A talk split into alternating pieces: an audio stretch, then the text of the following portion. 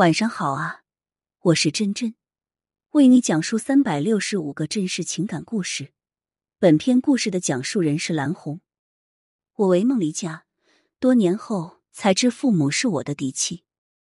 那天，我正在卫生间，刚要走到洗手池旁时，就听到剧组里一个小姑娘娇羞的和另一个小姑娘聊起了江岛。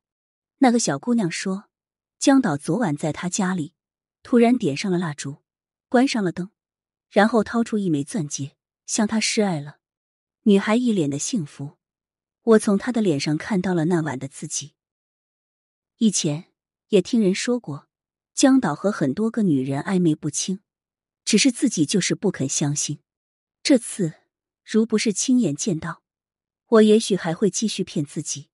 可是我不甘心，于是就给江导打了一个电话。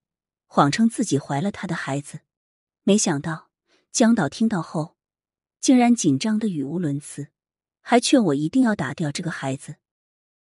我哭着挂断了电话。这件事后，我彻底崩溃了，整日茶不思饭不想，蜷缩在床上默默流泪。不出半个月，人就瘦了一大圈。我日日盼着能见到江导，可是他却对我越来越嫌弃。除了偶尔来我这里过夜，我俩似乎再无话可说。不知道是我整日以泪洗面，让他心烦意乱，还是他彻底烦我了。再后来，江岛就如同人间蒸发了一样，杳无音讯。零三，电话铃又一次响了起来，我知道又是父亲的电话，于是想都没想就挂断了电话。可是。父亲仍旧不停的拨打过来，我烦躁的关掉了手机。此刻，我不想听父亲絮絮叨叨的叮嘱，更不想让父亲知道自己的近况。时间就像沙漏中的沙子，飞速流逝，一转眼天色已暗。我有点饿了，于是就想要点外卖。打开手机后，却蹦出来一条父亲的短信消息。看着一连串的错别字。我都能想到，父亲打字时的慌乱和不安。父亲的文化水平不高，为了给我留言，专门和邻居家的大哥学习了打字。别看这些话读起来费劲，却湿润了我的眼眶。父亲让我好好吃饭，别不舍得花钱。他托人带了我爱吃的土特产，放在了家门口，让我一定记得吃。我推开门。看到一麻袋的好吃的，忍不住流下了热泪。即使全世界都抛弃了我，又能怎样？至少我还有我的父母。我重整旗鼓，决定重新开始，不为别的，就为了给父母争口气。于是，我又一次开始奔波于各大片场。那年我已经二十八岁了，再也不会寄希望于他人了。我要用演技在娱乐圈站稳脚跟。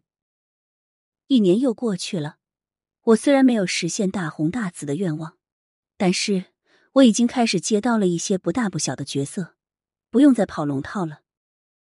只是这半年来，父亲的电话越来越少，我猜测父亲是生我气了，于是我决定瞒着父母回趟老家，给父亲一个惊喜。可是等我长途跋涉到家后，才发现父亲出事了。还没走到家门口，我就遇见了邻居张姨。